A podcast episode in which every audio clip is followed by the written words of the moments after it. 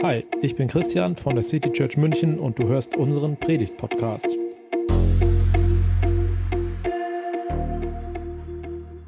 Wir sind in der Predigtreihe Bergfex und heute geht es um den nächsten Abschnitt aus Matthäus 7, die Verse 7 bis 12 und die werde ich jetzt einfach mal vorlesen, bevor wir so richtig ins Thema einsteigen.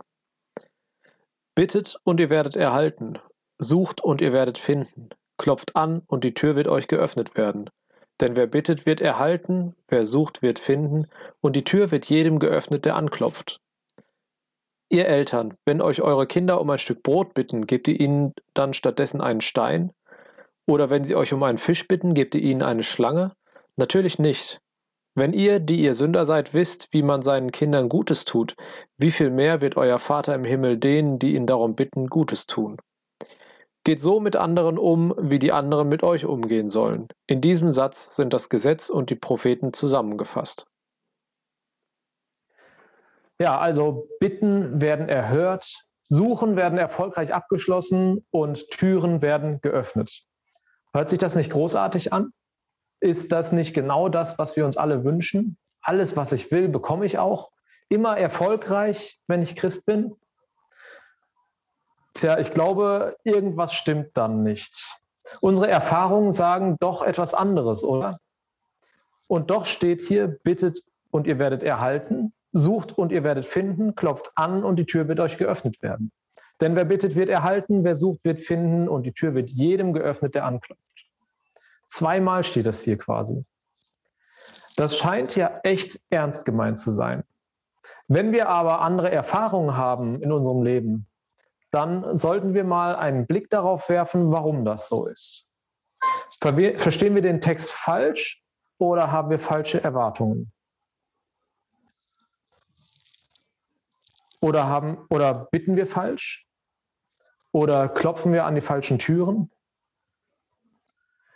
Jesus unterstreicht seine Aussage hier nochmal mit einem Vergleich. Und ich bin selbst jetzt seit vier Jahren Vater und das hat mir geholfen, diesen Vergleich noch einmal mehr nachzuvollziehen. Ihr Eltern, wenn euch eure Kinder um ein Stück Brot bitten, gebt ihr ihnen dann stattdessen einen Stein oder eine Schlange anstatt eines Fisches? Das ist ein Vergleich, in dem die Kinder um etwas bitten, was Lebensgrundlage ist. Brot und Fisch, das war damals so das Übliche, was man so grundsätzlich zu essen hatte. Sie bitten nicht um Süßigkeiten oder um noch eine Stunde vor dem Computer oder um ein neues Smartphone, Sie bitten um das, was wirklich wichtig ist, um das, was ihr Leben sichert. Worum geht es dann bei den Bitten, bei denen gesagt wird, dass sie erhört werden? Beim Suchen, das mit dem Finden belohnt wird und beim Anklopfen, auf das hin die Tür geöffnet wird. Also wenn wir im Hinterkopf haben, dass wir in der Bergpredigt sind und davon ausgehen, dass nicht ein Text komplett aus dem Zusammenhang gerissen ist, dann geht es hier wie auch in dem Rest des, der Bergpredigt um das Reich Gottes und um Gottes Willen. Es kann bei den Bitten, so wie, äh, so wie in dem Vergleich, den Jesus zieht, also nicht um selbstsüchtige Bitten gehen. Nicht darum, dass Gott eine Wunschmaschine ist, die alles erfüllt, was unser Ego gerne hätte. Die Bitten, das Suchen und das Anklopfen, all das drückt eine Beziehung aus. Warum jetzt auf einmal eine Beziehung? Gott weiß, was gut für uns ist. Gott weiß, was wir brauchen und auch, was wir uns wünschen. Er könnte es uns einfach so geben, wie aus dem Nichts. Aber wenn wir jemanden um etwas bitten, dann ist uns klar, dass wir keinen Anspruch darauf haben. Dann ordnen wir uns ihm unter und erkennen an, dass wir auf ihn angewiesen sind. Und Gott möchte, dass wir ihn bitten. Und er sagt zu uns, ich höre deine Bitte und deine Bitte ist bei mir gut aufgehoben. Ich werde dir geben, was du brauchst. Vielleicht sieht es nicht immer so aus, wie du dir das vorgestellt hast. Aber als dein Vater und Schöpfer gebe ich dir, was gut für dich ist. Mit dem Beispiel, das Jesus hier in diesem Zusammenhang erzählt, sagt Jesus auch, wie sehr wir uns auf diese Zusage verlassen können. Er sagt, ihr als Menschen, die Böses tun, die nicht immer gut handeln, die eigensüchtig und egoistisch sind, ihr tut euren Kindern doch auch Gutes. Wenn ihr das schon tut, um wie viel mehr muss das bei Gott, eurem Vater im Himmel, so sein. Er kennt jeden einzelnen von uns noch viel genauer, als unsere Eltern uns kennen. Noch genauer, als wir selbst uns kennen. Er kennt unsere Vergangenheit, unsere Gegenwart und auch unsere Zukunft. Und er hat Gutes im Sinn. Wir können uns also darauf verlassen, dass er das tun wird, was gut für uns ist, wenn wir ihn darum bitten. Diese drei Wörter, bitten, suchen und anklopfen, sind eine Steigerung in der Intensität. Alle drei Begriffe drücken eine Annäherung an Gott aus. Während Bitten etwas ist, was aus der Distanz geschehen kann, machen wir uns bei der Suche auf dem Weg näher zu Gott.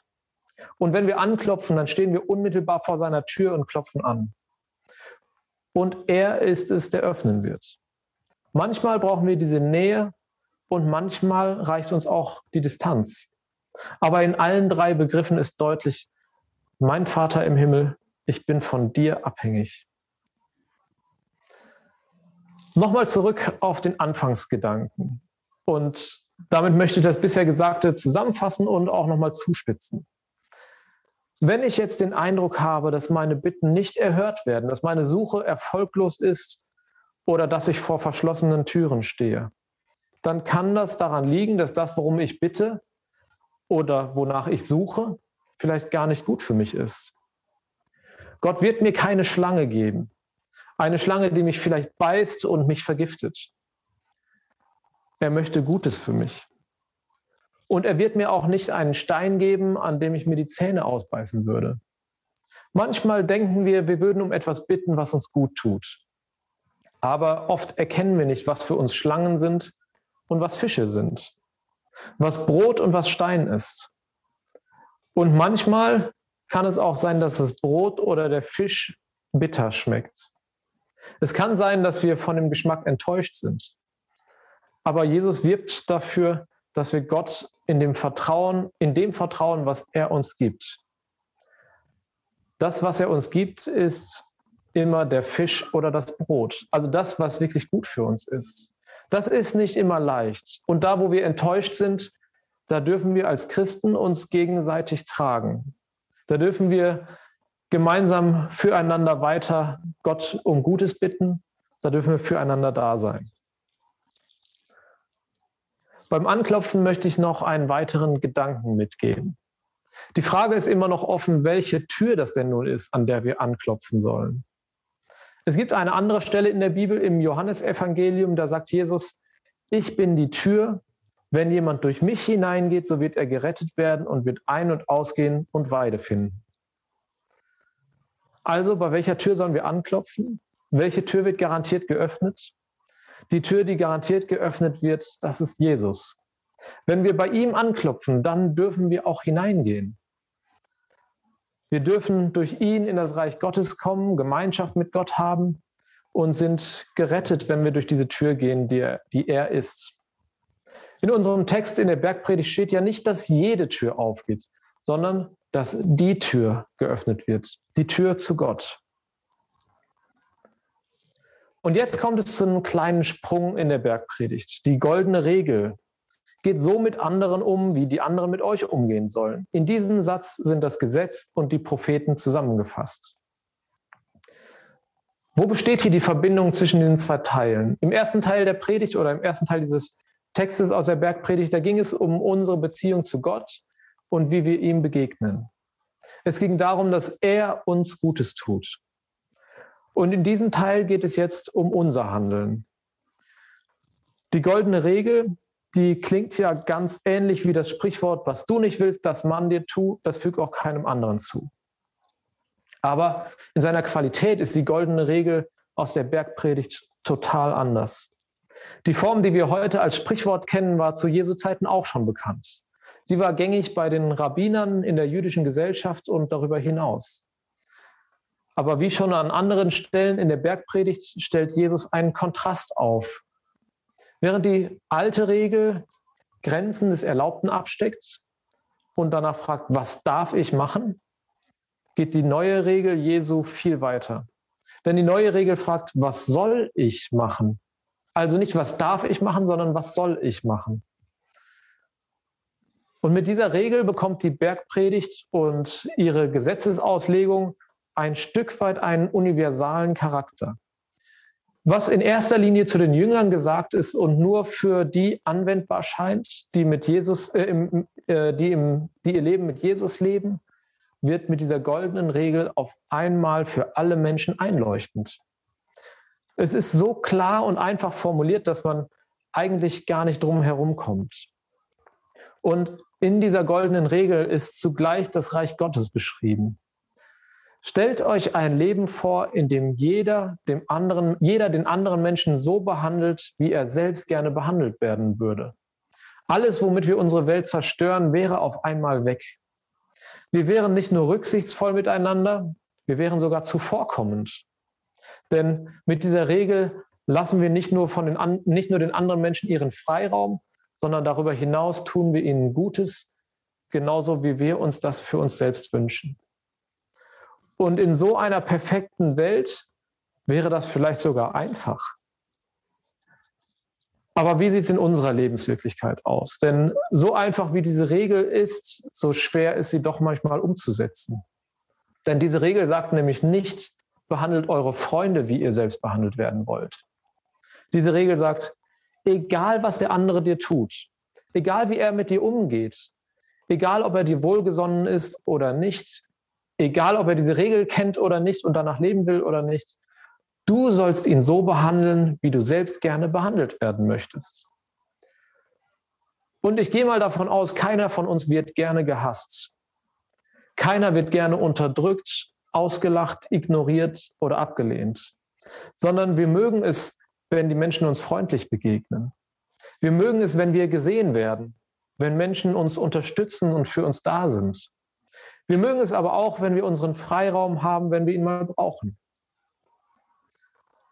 Und damit wird diese Regel dann auf einmal doch nicht so ganz einfach umzusetzen. Denn als Gesetz funktioniert sie nicht. Man kann mit dem Gesetz keinen zwingen, mit dem Tun des Guten anzufangen. Wie kommt es dann dazu, dass doch Gutes getan wird? Wie kommt es dazu, dass doch jemand anfängt, nach dieser Regel zu leben und sie mit Leben zu füllen? Ich bin davon überzeugt, dass uns nur einer wirklich dazu bringen kann. Dass nur einer uns die Kraft dazu und die Liebe dazu geben kann, diese Regel zu leben. Und das ist Gott. Denn aus uns heraus können wir damit nicht beginnen. Wir müssen zuerst die ultimative Liebe erkennen. Wir müssen erleben, dass da einer ist, der, bei dem unsere Bitten gehört werden. Dass da einer ist, der sich finden lässt, wenn wir nach ihm suchen dass einer uns die Tür aufmacht und uns begegnet, wenn wir einsam sind, wenn wir Gemeinschaft brauchen.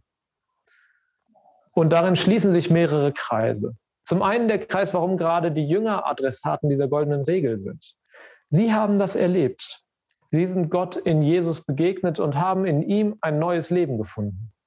Sie haben die Liebe Gottes erlebt und haben so die Grundvoraussetzung, selbst auch zu lieben, auch wenn andere Menschen sie vielleicht ablehnen. Und zum Zweiten wird der Kreis geschlossen, warum diese beiden Texte direkt nebeneinander stehen und warum ich sie auch in ja, eine Predigt gepackt habe. Das Erleben Gottes, seiner Vaterliebe und seiner Versorgung ist eine Grundvoraussetzung, diese Regel leben zu können. Andere Menschen so zu behandeln, wie ich selbst behandelt werden will. Ganz gleich, wie sie reagieren oder wie sie mit mir zuvor umgegangen sind. Bei uns in der Gemeinde, in der City Church, sind wir auf die Gesellschaft hochgerechnet überdurchschnittlich viele Menschen, die Gottes Liebe erlebt haben. Menschen, die Gott als ihren Vater kennen, die schon erlebt haben, wie er die Tür geöffnet hat und die immer wieder zu Gott kommen können. Wir sollen diese Regel im Kopf haben. So einen einfachen Satz. Und dieser Satz wird unser Zusammenleben verändern. Er wird verändern, wie wir mit den Menschen auf unserer Arbeit zusammenleben, wie wir in der Familie miteinander umgehen, wie wir mit unseren Nachbarn leben. Dass die Menschen, die zu Gott gehören, anders miteinander umgehen und anders mit anderen umgehen. Diese Einstellung kann eine ganze Gesellschaft verändern und neu prägen. Und das wünsche ich mir, dass wir als City Church diese Veränderer sein können. Dass du als Teil der City Church ein solcher Veränderer sein kannst dass wir so Botschafter sind für Jesus Christus und dass wir mit dieser goldenen Regel im Herzen und mit dem Wissen, dass Gott sich finden lässt, dass er Bitten hört und dass er uns Zutritt zu seinem Reich gewährt, begeistert Menschen begegnen. Noch einmal die goldene Regel. Geh so mit anderen um, wie die anderen mit dir umgehen sollen. Amen. Das war die Predigt aus der City Church München. Wir freuen uns, wenn du auch nächstes Mal dabei bist. Und bis dahin wünschen wir dir eine gute Woche.